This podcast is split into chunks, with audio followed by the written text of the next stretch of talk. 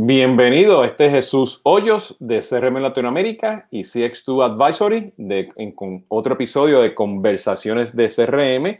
Hoy estamos en vivo, como ya saben, pues en LinkedIn, eh, YouTube, Facebook, Twitter y eventualmente pues esto va a estar publicado en Instagram y en mis canales de, podcast, ¿no? Y hoy tenemos pues este, eh, el gran placer de tener pues a uno de los exponentes de CX en Latinoamérica más importante de la región, ¿no? Este Rodrigo Fernández de Paredes, que el título y lo que hace después que tuve el briefing con él no me va a caber aquí, necesito como los rolling este credit de las películas, ¿no? Este Rodrigo, ¿cómo estás? Mucho gusto, encantado Jesús de estar acá contigo y bueno, después de tanto tiempo, distintas cosas eh, impidieron hacerlo antes, pero feliz acá saludándote en este momento desde el Perú y encantado de estar contigo, pues, para hablar de lo que más nos gusta. No, perfecto. Estuvimos aquí en el debriefing hablando un poquito porque en, mis tiempos antes, en, bueno, mis tiempos cuando era joven, este, en los 90, a principios de los 2000, pues yo me pasaba mucho en Lima, en Lima implementando pues tecnologías, ¿no? Y en aquel tiempo este tema de CX pues este, era, era un mito, ¿no? Era CRM, este, call centers, telemarketing, ya esto está evolucionando, sabemos que CX, hay empresas ahora pues que ya están tomando este control de lo que viene siendo CX en sus tecnologías a los proveedores. Pero voy a dejar aquí que Rodrigo nos explique realmente porque este, eh, su empresa este, y él como speaker pues está realmente pues diseñada pues a ofrecer este tipo de servicios de CX, ¿no? Este, y una vez pues que Rodrigo nos explique, pues vamos a hablar un poquito realmente qué significa todas estas tendencias y realidades de CX, quién está este, haciendo CX en Latinoamérica y hablar un poquito de, estos conceptos, eh, porque CX es una palabra hasta, este, bueno, este, es un término que todo el mundo estamos utilizando allá afuera y hay que entender qué significa eso. Así que Rodrigo, cuéntanos entonces, pues, quién tú eres, tus empresas y por ahí seguimos. Bueno, gracias Jesús. ¿Quién habla? Bueno, yo soy eh, CEO de Ex Customer Group. Ex Customer Group es una firma establecida en Estados Unidos, también con sede en Perú, que tiene tres unidades de negocio. Tiene la unidad de capacitación, que es CX Latam Institute, tanto abierta como in company. Tiene la unidad de consultoría, que es Ex Customer Consulting. Y tiene la unidad de software de medición de estándares y voz, eh, voz del cliente y voz de colaboradores, todo en tiempo real, que es Ex Customer 360 o Ex Customer 360 por más que me esmero en que le digan ex Customer 360, siempre le dicen ex Customer 360, así que ya me resigné.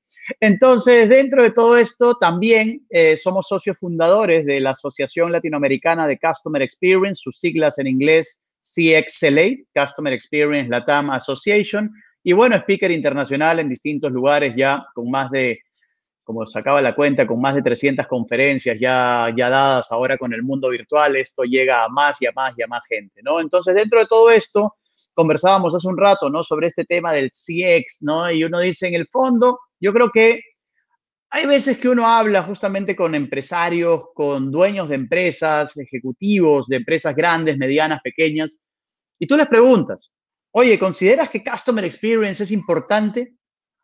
Y, pero claro, y en eso tú haces un estudio y dices, ¿qué porcentaje de empresas realmente están aplicando CX, pero como se debe, a conciencia?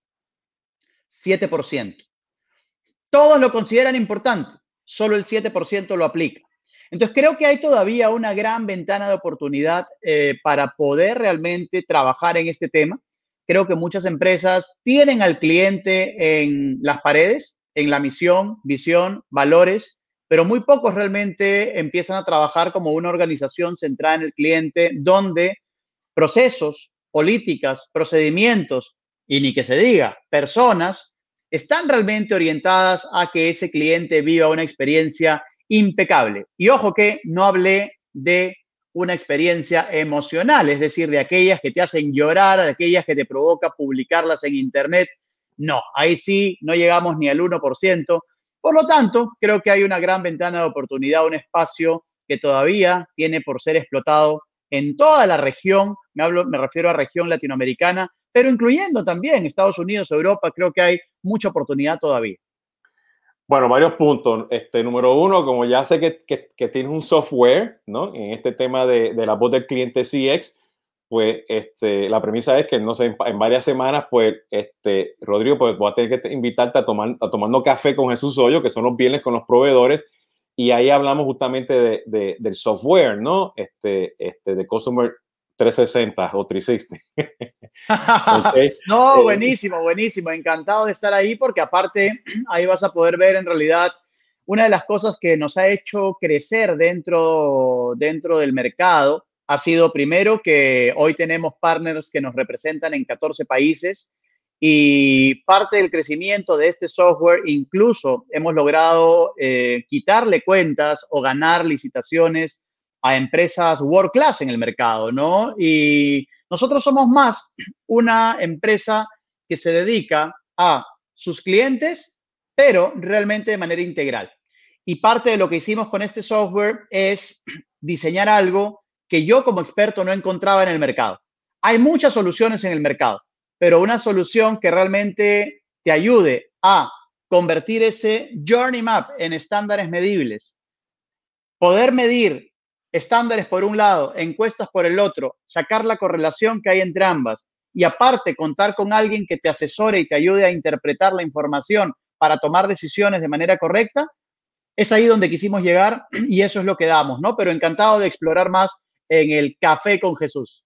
Perfecto, muy bien, muy bien. Eso suena bien. Ya me estás dando este, varias ideas porque este, una de las cosas que, que este, años atrás, este, se me está moviendo aquí el escritorio, muchas de las cosas que, que, que años atrás yo estuve como juez, este, creo que fueron tres años consecutivos o cuatro años consecutivos, este, en el CRM IDO, que lo hizo Paul Greenberg con Brent Larry y luego se, añadieron cantidad de influenciadores. Y yo me tuve la labor de promover pues este software hecho en casa, hecho en Latinoamérica, ¿no? Este, eh, porque hay muchas cosas que se están haciendo aquí. Y hay un tema que tú me estás mencionando y, quiero empezar con, o sea, como transición con las tendencias y realidades, que hay muchos temas de Customer Experience que vienen pues de Estados Unidos y de, y de Europa, ¿no?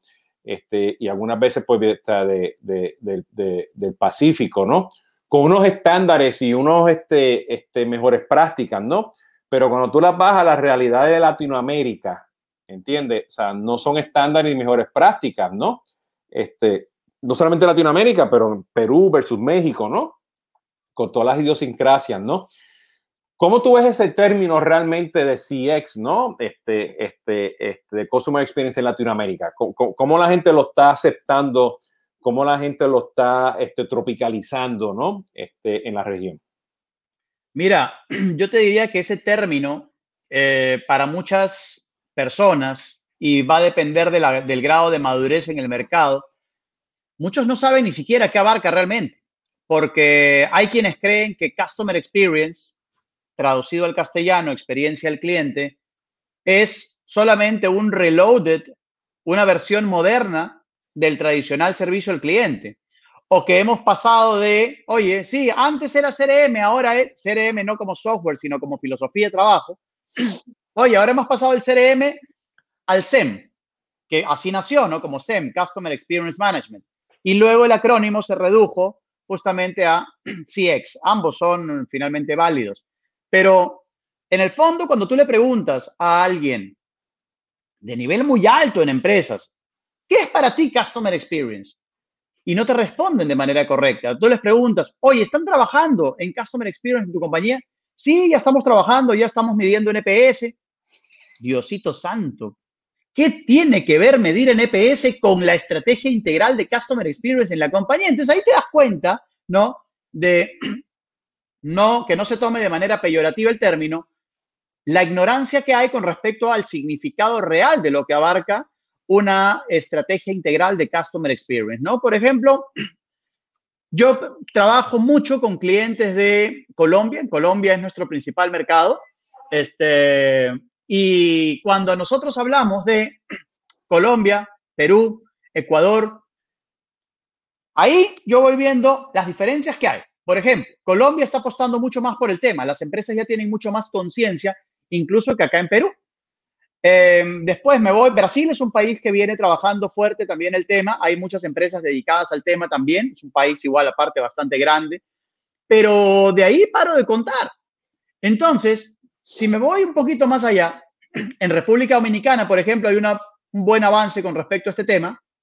Y si me voy por Puerto Rico, el tema todavía está incipiente. El otro día me llaman de una empresa de Puerto Rico justamente, me dice, Rodrigo, acá tenemos todo por hacer, pero ya las empresas están empezando a mirar y a entender un poquito más el tema. ¿Ok? Entonces, cuando uno empieza a analizar la realidad, uno dice, bueno, hay quienes realmente conocen del tema y lo están aplicando, son poquitas, muy poquitas. Hay quienes conocen del tema y no lo están aplicando, son muchas. Pero hay quienes no tienen idea o tienen una falsa concepción y confunden el tema de servicio al cliente y creen que solamente el tema de CX es contratar personas bonitas y con una sonrisa ahí para que te digan que no a todo con una bonita sonrisa. Bueno, entonces, en el fondo... No, no, sigue, sigue, sigue. No, entonces creo que en el fondo hay un desconocimiento grande todavía sobre el tema y son muy pocas las empresas que lo están haciendo a conciencia y muchas que de manera soberbia te dicen, no, todo eso ya lo estamos trabajando, pero tú ves sus resultados y son fatales, nefastos. Entonces, en, el fondo, yo creo que hay un gran problema y todo esto parte, mira, que yo he, yo he estudiado y sigo mucho los pilares del modelo Disney. He trabajado justamente como facilitador del modelo Disney y también he trabajado a profundidad con una marca a la que admiro y sigo mucho, que es el Ritz Carton. Ambas basan su éxito en un primer pilar y es el liderazgo. Líderes correctos en el lugar correcto Personal por actitud, es decir, contratan personas con actitud más allá de las aptitudes. Y luego de todo esto, luego de tener líderes y, perdón, líderes y eh, todo lo que hacen está centrado en cómo le impacta al cliente. Si tú analizas cuáles son los cuatro pilares del modelo Disney, tú tienes liderazgo, cultura, innovación y servicio extraordinario.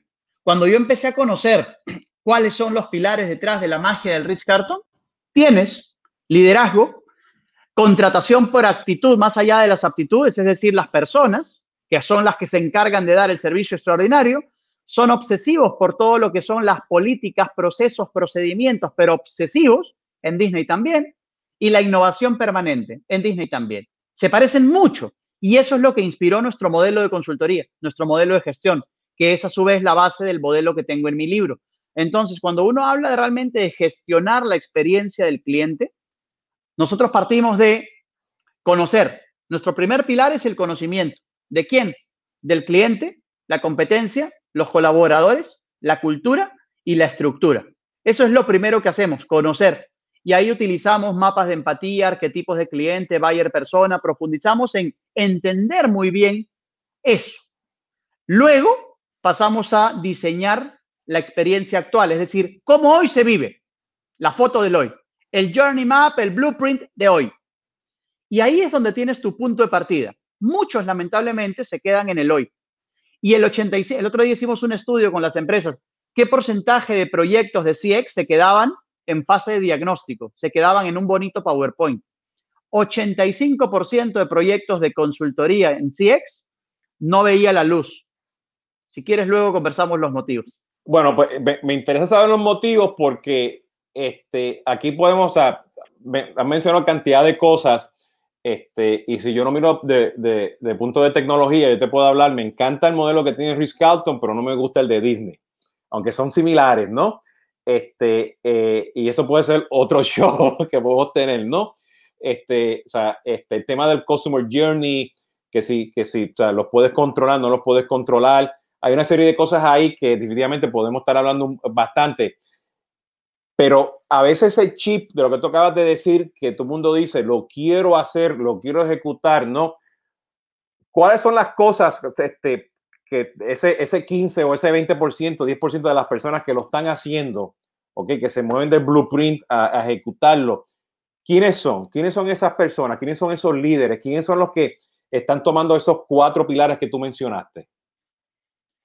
¿Quiénes son, te refieres a nombres de empresas o quiénes son? Eh... Bueno, este, este, a, a, no a nombres de empresas, pero, o sea, ¿quién, quién e, es el CMO? ¿Es el, ah, el, el, de, el, de, ventas? Es un líder nuevo que llegó, es una persona joven, una persona que es facilitador. O sea, que, ¿quiénes son esas empresas que realmente, o sea, cuál, cuál, es la cultura, cuáles son esos criterios que tú estás viendo que lo estoy haciendo, ¿no?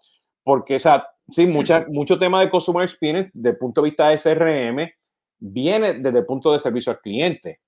Inclusive, si tú ves todos los proveedores que son muy enfocados al mundo de servicio al cliente, son puro Customer Experience. Pero tú no estás hablando a un proveedor de tecnología, entiende, que te hace ventas o te hace marketing hablando de CX. Claro. ¿Ok? O sea, este, no está, pero tiene que estar. Y yo soy que la, la experiencia del cliente tiene que estar embebida en, en todas las partes de la tecnología pero aquí que yo veo el roadmap, ¿no? Entonces yo soy, yo soy que digo, que vamos a empezar con algo de CRM que te va a llevar a la CX, vamos a aprender, vamos poquito a poco, porque yo a veces pienso, y por eso te hago la pregunta, que si yo me pongo a tratar de hacer una estrategia, ¿entiendes? Y ellos quieren ver cosas de tecnología, ¿entiendes? Porque hay que tener el presupuesto, tienen las 20 razones de hacerlo. Además, nunca lo voy a hacer porque tengo que llamarte a ti y a 20 como tú para resolver los problemas, ¿no?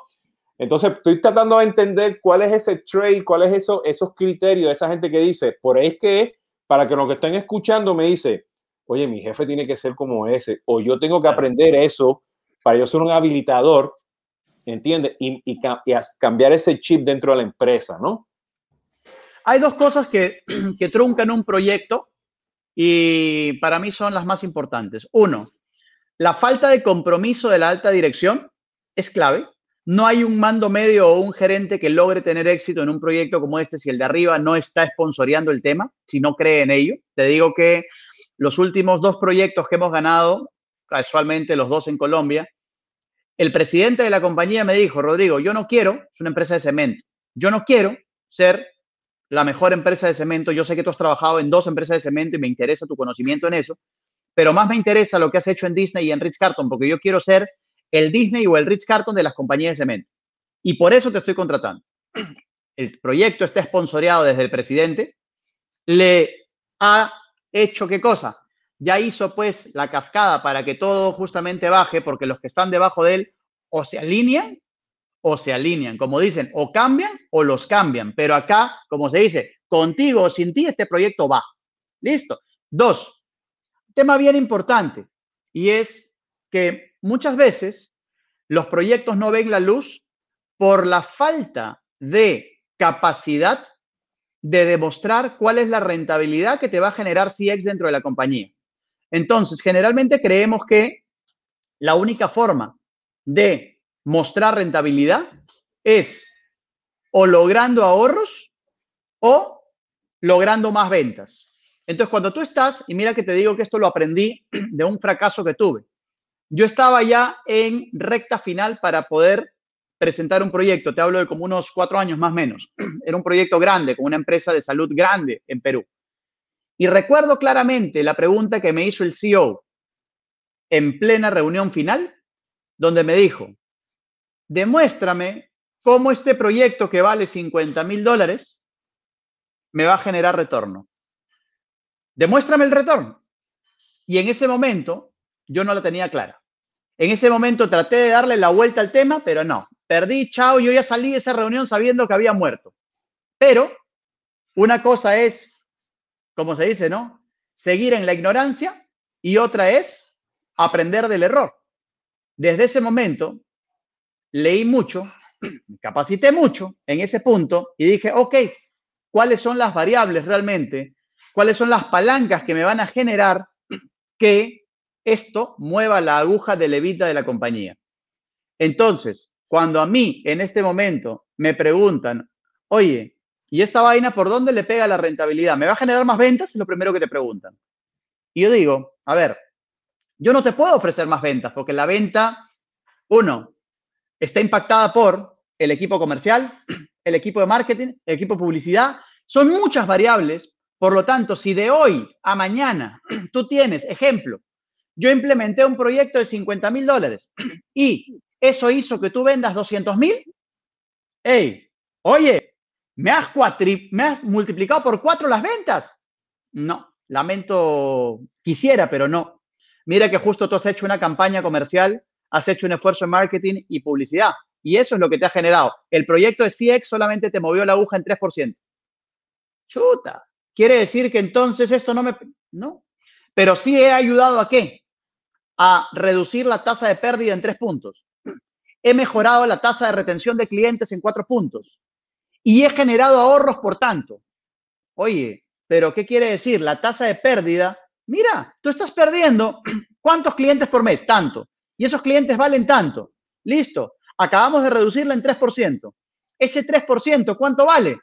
20 mil dólares estás dejando de perder. Oye, Rodrigo, pero me estás diciendo que invierta 50 mil y estoy ganando 20 mil.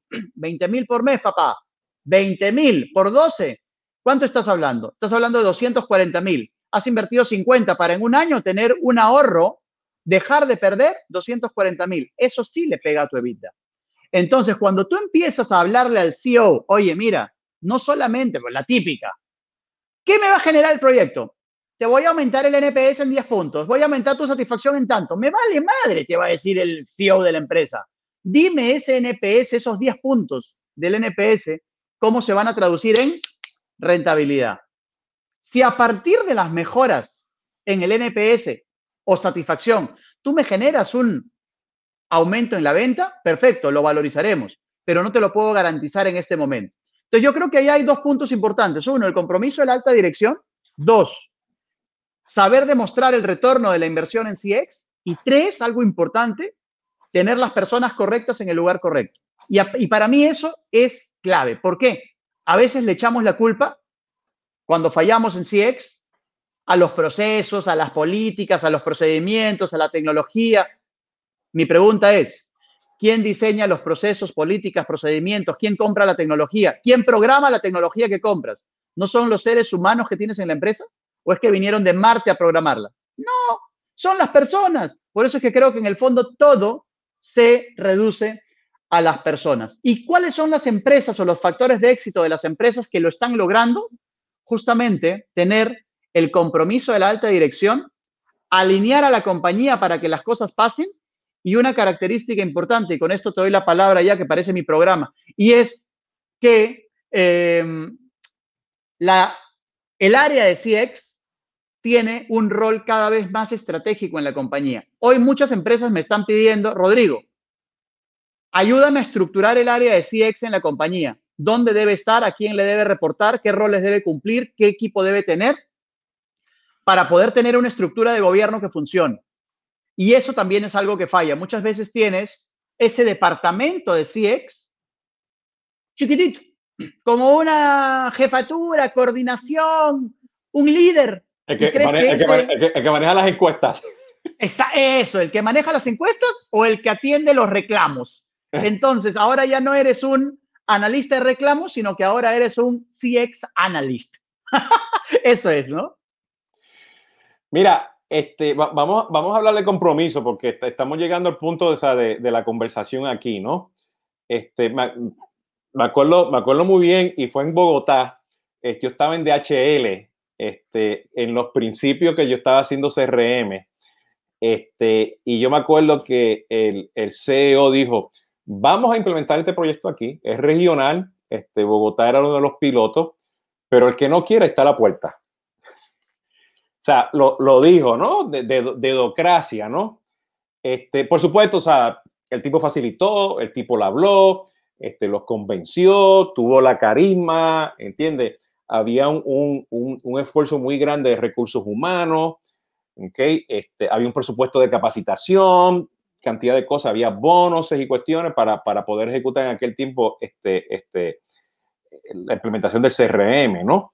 Ahora, ¿qué ¿Qué tenemos que hacer nosotros? Si yo soy empleado, estoy en una empresa, o te estoy escuchando a ti, o escucho los 25 mil este, libros que están allá afuera, ¿no? ¿Cuál sería la cosa? ¿Por dónde yo empiezo para yo convencer a mi jefe, que mi jefe convenza al CEO, o que yo vaya al CEO y le diga algo por cinco minutos, ¿no? Este, que, para que esa persona diga, tenga esa chispa, ¿no? De crear ese compromiso. ¿Cómo, cómo creamos ese compromiso? Mira, yo creo que el compromiso, lo primero que uno tiene que ver es, eh, sí creo que acá hay que hacer un trabajo de, sensibilización.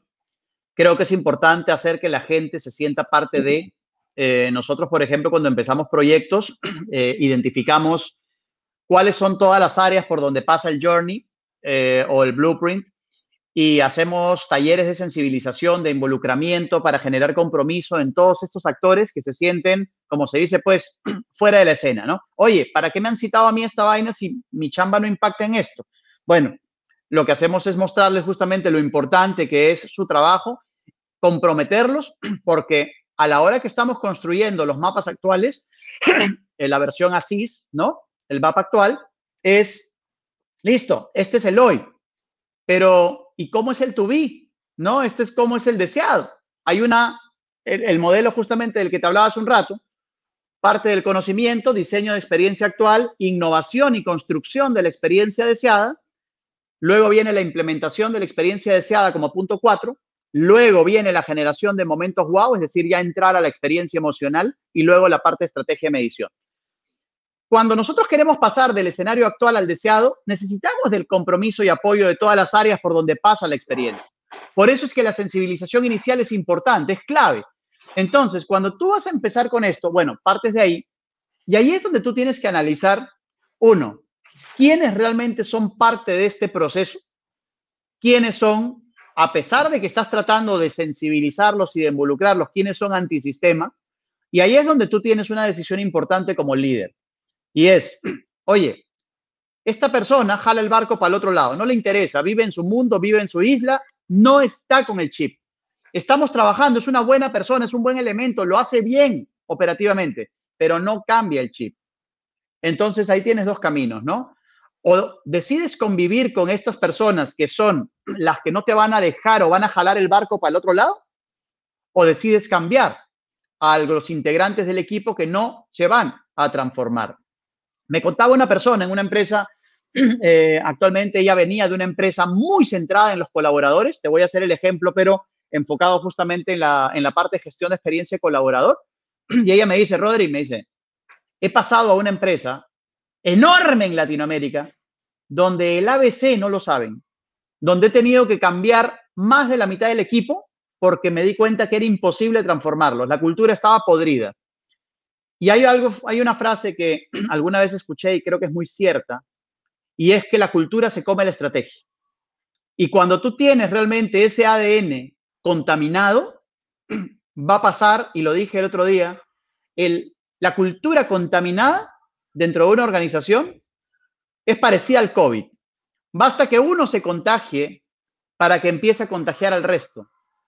Y cuando todo el resto está contagiado, es más difícil parar el contagio.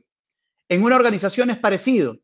Si tú no empiezas realmente a identificar cuáles son esos que te están malogrando el proyecto, que te están malogrando la transformación, y no desinstalas a esos desmotivadores, vas a terminar contagiando a gran parte de la compañía y podría ser que tu proyecto quede trunco.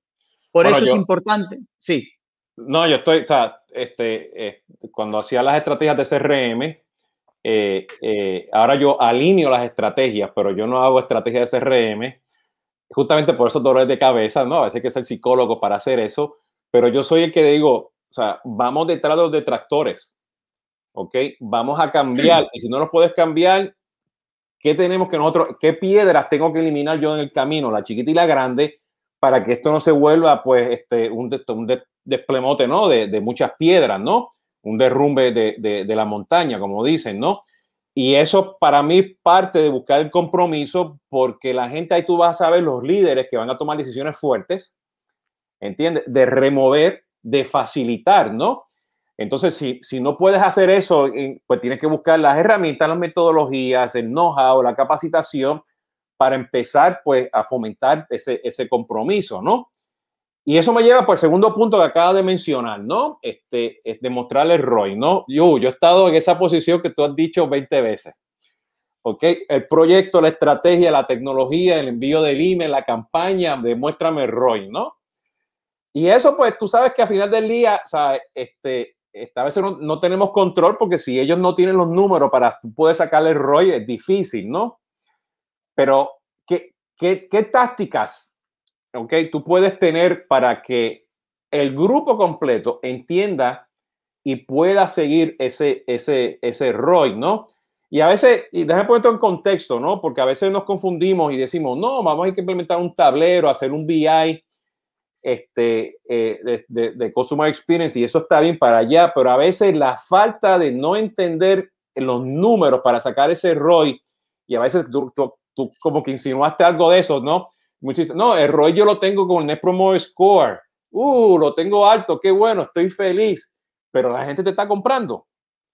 ¿Ok? Entonces, este, eh, para mí, el, el mejor Net Promoter Score es que en tu estrategia de Customer Experience, tú tengas ya la pregunta, ¿estás contento con el servicio? Sí, ¿me puedes recomendar a alguien ahora? Y que tú puedas medir que esa persona te está comprando, el referido te está comprando. ¿Ok? O sea, ¿cómo, cómo tú ves ese tema para que, o sea, ¿qué, ¿qué, tiene que hacer alguien para que diga, oye, Rodrigo, con eso que tú me estás dando, yo puedo ahora calcular el ROI, en vez que tú lo calcules, que sea que ellos mismos, ¿no? ¿Cómo, cómo, ¿Qué tienen que hacer las empresas para hacer eso? Mira, yo incluso si uno quisiera realmente calcular el retorno, ¿no? Calcular el ROI técnicamente, pues trabajamos un modelo de atribución que tiene muchas variables y es complejo. Para hacerla simple, te voy a poner un ejemplo. Yo el otro día haciendo un ejercicio con una empresa de retail colombiana, tiene más de 150 puntos de, de atención en diferentes puntos en Colombia, les mostraba un ejemplo de, era increíble, pero les digo, mira, con este ejemplo que te voy a mostrar, vas a ver cómo tú pierdes 4 millones 300 mil dólares al año simplemente por no hacer nada con el tema de la medición y gestión de la experiencia. A ver, me dice, jaja, ¿no? O sea, primero, ya, ya, ya, deja, deja el cuento, ¿no? Bueno, ¿qué hicimos?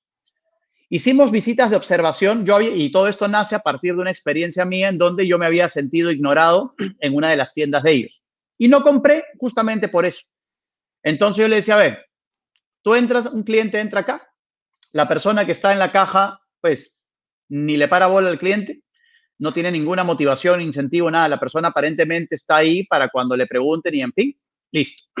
Hicimos un análisis para ver cuántas personas, porque al frente tenías una tienda que vendía productos sustitutos, competencia de ellos. ¿Cuántas personas salían de la tienda sin comprar? Era el primer indicador. Y dos, ¿cuántas personas salían de la tienda sin comprar y se iban a la otra tienda y terminaban comprando, saliendo con una bolsa? Eso ameritó una, un trabajo de observación bien interesante. Entonces dijimos, ok, más o menos 10 clientes al mes salen de tu tienda y terminan comprando en la competencia. Ok, ¿Y cuánto vale cada cliente? Un cliente tiene un valor promedio de 1.200 dólares. Hicimos el cálculo. ¿Por qué, Rodrigo, 1.200 dólares? Porque tu ticket promedio es 200 dólares y esa persona te compra más o menos, mira la frecuencia de compra, ¿cuánto es? Más o menos, sí, seis veces en el año. Listo, ok. Entonces tienes una persona de 200 por 6, 1.200. Ok, 1.200 dólares. Multiplícalo por 10, ya eran, ¿cuántas personas? Ya, ¿Cuánta plata? Ya estabas hablando de 1.200 dólares. Por 10, 12.000 dólares. Ok, eso en un mes. Ok, 12 mil. Multiplícalo por 12, porque estás hablando de 12 meses en el año. Ok, listo. Y ahora, ¿en cuántas tiendas está pasando esto? En 30 tiendas. Ok, 4 millones 370 y tantos mil dólares. Rodrigo, no puedo creer, me decía la gerente de experiencia cliente de esa compañía. Cuando uno empieza a mirar lo que es la gestión justamente de una empresa, muchas veces ves solamente lo que entra y no lo que deja de entrar. Cuando tú analizas lo que deja de entrar producto de una mala experiencia, de un mal servicio, de indiferencia, de lo que quieras, ahí empiezas a ver, wow, realmente. O sea que pude haber vendido cuatro millones más en el año, sí.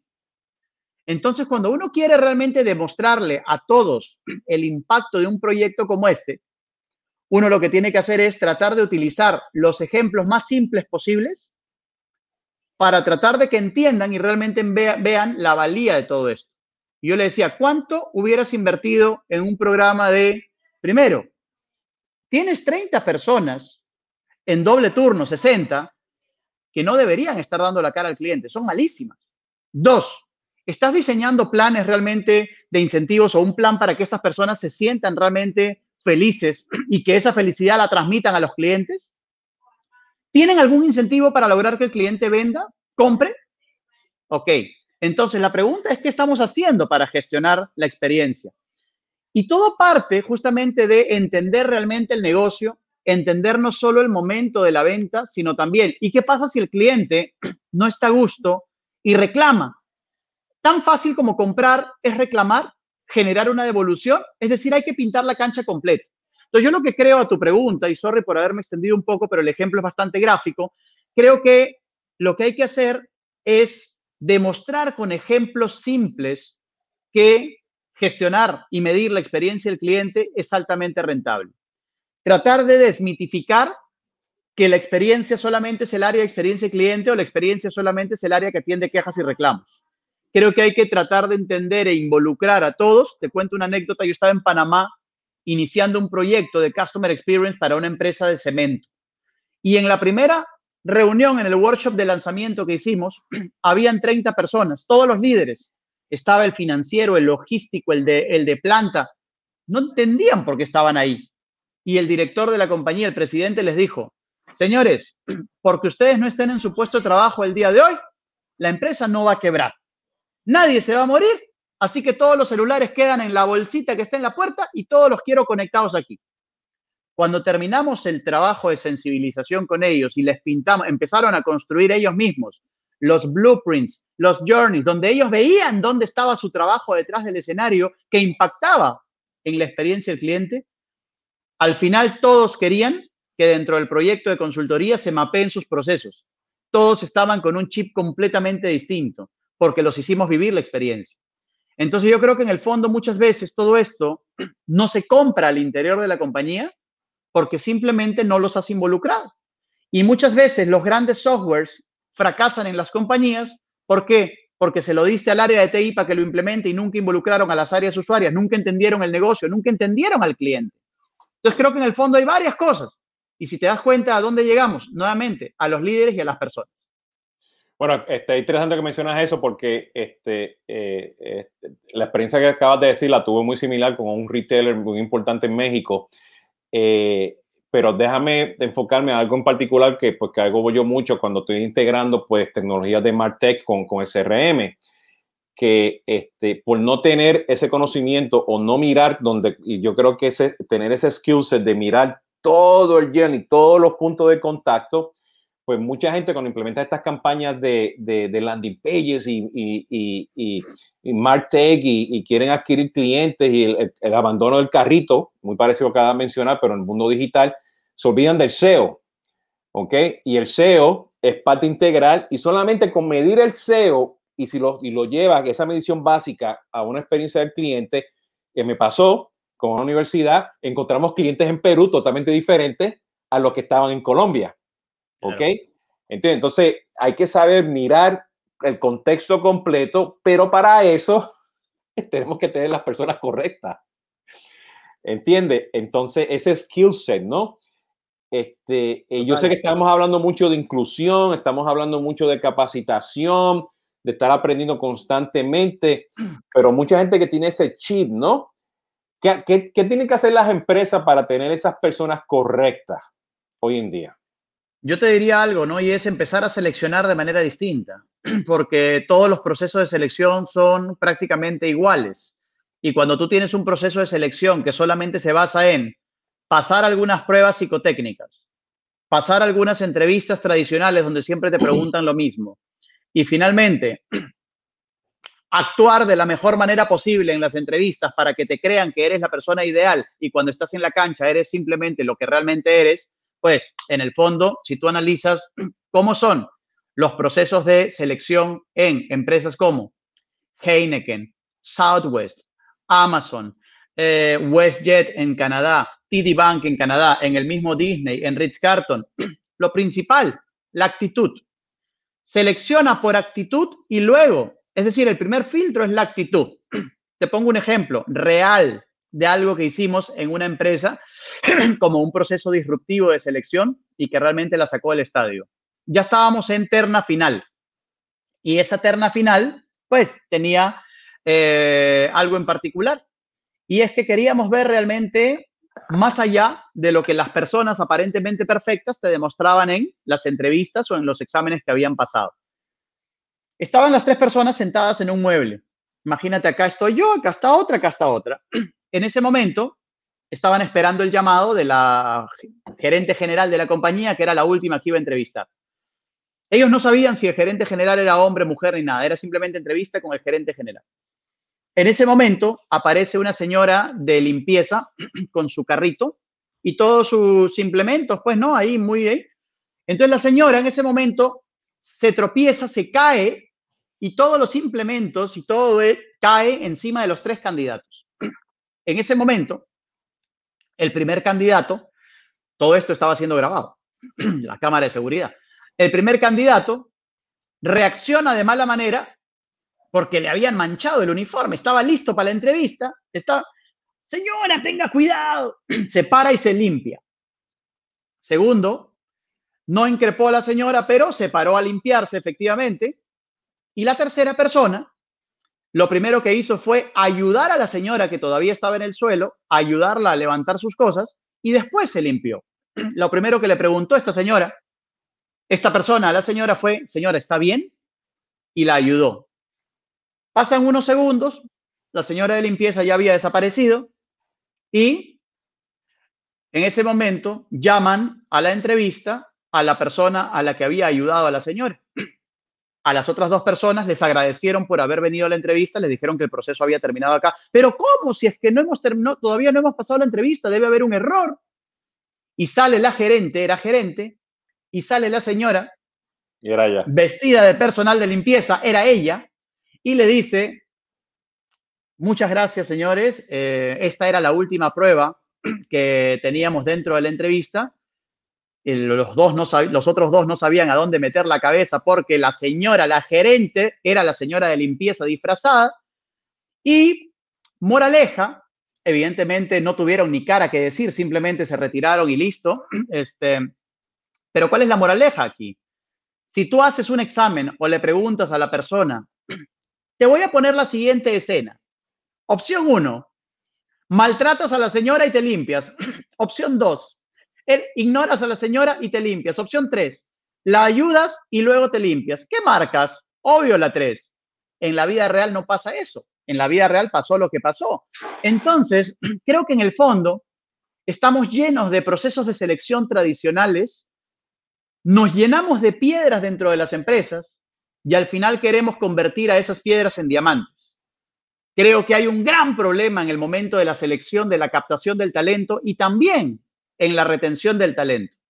Muchas veces reaccionamos cuando un talento se quiere ir, justamente, mejor dicho, reaccionamos para cuidar a un talento cuando se quiere ir y probablemente ya sea demasiado tarde. Entonces yo creo que hay que tratar de realmente trabajar de manera distinta, pensar de manera distinta para que tu organización esté llena de esas personas que realmente quieren sacarla del estadio y respirar esa misma esencia contigo. Gestionar la experiencia del cliente, sí, pero como lo dice Richard Branson, el cliente no es lo primero. Lo primero es mi colaborador. Gana el corazón de mis colaboradores, que ellos van a, a ganar el corazón de mis clientes. Y creo que eso es un poco la esencia, ¿no? En el fondo es trabajar primero dentro para lograr resultados fuera. Mira, y, tomando eso en consideración, porque nos quedan aquí como unos, unos 3, 4 minutos, déjame hacerte una pregunta y lo que acabas de decir totalmente, yo lo que, lo que tengo que agregar a eso es que cuando tengas ese nuevo talento y cambies esos procesos de, de, de, de contratación y, y, y, definir quiénes, o sea, quiénes son esas personas ideales para tu empresa, tienes que tener un programa continuo, ¿ok? Para que esas personas sigan evolucionando pues, con todas estas tecnologías y los cambios que hay, ¿no? Pero de nuevo, eso va a ser otro, otro show, ¿no? Podemos estar aquí. Ese, ese departamento de CX debe ser algo que debe estar este, forever, es algo que está transaccionalmente este, este, en lo que implementa la estrategia y la ejecución, debe luego ser embebido en toda la empresa. Este, ¿cómo, ¿Cómo tú lo ves? Mira, un departamento de CX para mí, y es más, en cada vez más organizaciones, se convierte en un departamento permanente y con un rol estratégico dentro de la compañía. Un área de experiencia cliente tiene que, uno, tener una posición estratégica que le permita tomar decisiones y que le permita manejarse de igual a igual, de tú a tú, con los demás gerentes de la compañía. Es un rol de mapear, medir y mejorar de manera continua la experiencia del cliente, pero articular de manera constante con los demás líderes de la compañía porque la experiencia es transversal y pasa por toda la organización. Por lo tanto, el rol de CX, ¿qué cosa es? El rol de CX es identifica la experiencia actual, define las mejoras co-creadas con las demás áreas y evidentemente co-creadas con clientes. Implementa las mejoras, mide y ahí empieza el círculo de mejora continua. Otra, hay que gestionar realmente perdón, hay que gestionar tanto la parte estratégica como también la parte operativa, pero no debemos olvidarnos de algo, que en el momento en que la parte funcional u operativa ya está madura, ya está estable, ahí es donde puedes pensar, ¿y cómo hago para subir ese escalón y empezar a generar experiencias memorables? De esas que cuando las vemos en las redes te admiran, que uno llora al verlas, pero no solo me refiero a campañas publicitarias, porque ¿cuál es el problema? Si tú defines una gran campaña publicitaria que te pone la expectativa acá, luego vives la experiencia y te das cuenta que no era wow, sino que era parte de una publicidad barata, bueno, de repente no tan barata, pero publicidad al fin, y que en el fondo no respira la esencia de lo que está haciendo la compañía. Por lo tanto, creo que un área de CX es, primero, es permanente, dos, debe tener un rol estratégico dentro de la compañía y tiene que justamente velar porque la experiencia se mantenga y vaya creciendo cada vez. Entonces, ¿cómo queremos nosotros que el área de CX, perdón, que la experiencia dentro de una empresa sea consistente y que cada vez estemos buscando cómo mejorar y cómo reinventar si es que no tenemos alguien que se encargue de ese rol? Y ojo, que lo que hoy satisface al cliente, mañana probablemente ya se convierte en un commodity y mañana tengas que reinventar la propuesta de valor y buscar mejorar cada día. Por lo tanto, el área de CX también tiene como misión investigar constantemente para actualizar estos journeys, estos blueprints, que son herramientas vivas. Por eso es que es importante, creo, ese rol y cuando me han pedido asesoría para eh, crear áreas de experiencia, mira que en dos casos, uno quedó como reporte directo a una vicepresidencia y en otra quedó con reporte directo a presidencia. Hay otros casos que están, por ejemplo, los tienes como dentro de la dirección de mercadeo o marketing, dentro de la dirección comercial. Lo único que yo pido cuando me encuentro es, o, esperaría cuando están dentro de una dirección que tiene otros roles, es que realmente tenga independencia y que le den el nivel de importancia que necesita. Porque si el comercial solamente le importa la venta y ve que el área de CX es un área que solamente va a dedicarse a la parte operativa de la experiencia, ya eso nació muerto. Es simplemente eso. Bueno, yo, yo te, por, las, por mis análisis que hago en, LinkedIn y, y, hablando con mis clientes, está, y para este, expandir un poquito lo que tú estás mencionando, yo veo dos tendencias este, este, muy importantes, ¿no?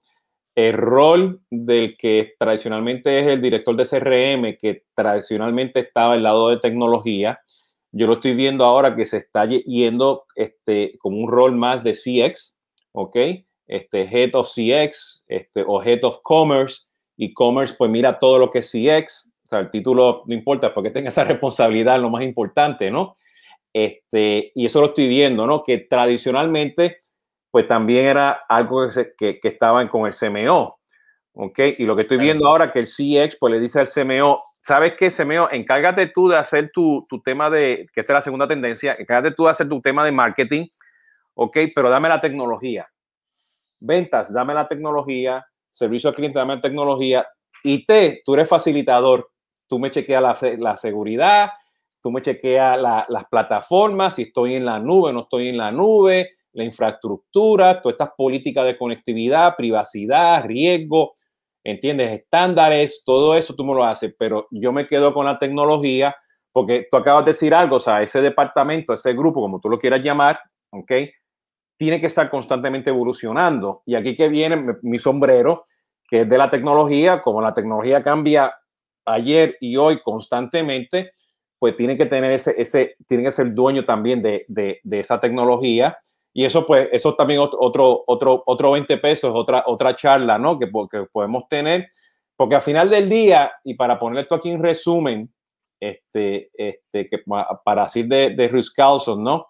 Este, o sea, si, si tú quieres tener realmente el compromiso, tú quieres medir ese retorno, quieres tener las personas correctas y quieres tener el CX, entonces vas a tener, vas a poder hacer como Rich Carlton, que tienen damas y caballeros, ofreciéndole servicios a damas y caballeros. Ese, ese, es el moto. Y detrás de eso, pues hay una filosofía, están estos pilares que tú acabas de mencionar, y eventualmente, pues tienen el empowerment para utilizar datos, utilizar tecnología, porque el ejemplo claro que tiene Rich Carlton es que alguien llega al hotel este, y no hay una almohada, pues la persona puede cruzar la calle, ir a un Target y comprar almohada. Tal cual. Ok, este, y, y dale, o sea, este, pero, o sea, de todo eso, pues hay compromiso, hay un retorno de inversión, tienes las personas correctas y tienes pues una estructura, una organización de, de, de CX, ¿no? Entonces, eso como resumen, ¿no? Este, para que lo tengan este, en mente. Y yo creo que hablamos unas buenas realidades y tendencias justamente con lo que nos mencionó con los países que mencionó Rodrigo. Rodrigo, cuéntanos cómo te pueden conseguir, este, este, este, cómo te contactan. Claro que sí, no, gracias. La verdad que disfruté mucho la charla. Es un tema por el cual podrían pasar horas, horas hablando de esto y no terminaríamos. Eh, bueno, ahí me encuentran en las redes, en todas las redes, en LinkedIn como Rodrigo Fernández de Paredes, en Instagram como R Fernández de Paredes, eh, también en mi página, la página de la empresa, excustomergroup.com o excustomer360.com, ¿no? Eh, la, de 360 es la página del software, la corporativa es la de excustomergroup.com. Y por otro lado también, si es que alguien quiere aprender desde cero Customer Experience, también pueden encontrar mi libro que se llama Construyendo Experiencias, experiencias pero sin la E, Construyendo Experiencias, en Amazon, ¿no? En tanto en amazon.com, amazon.es, amazon.mx para quien compre en México.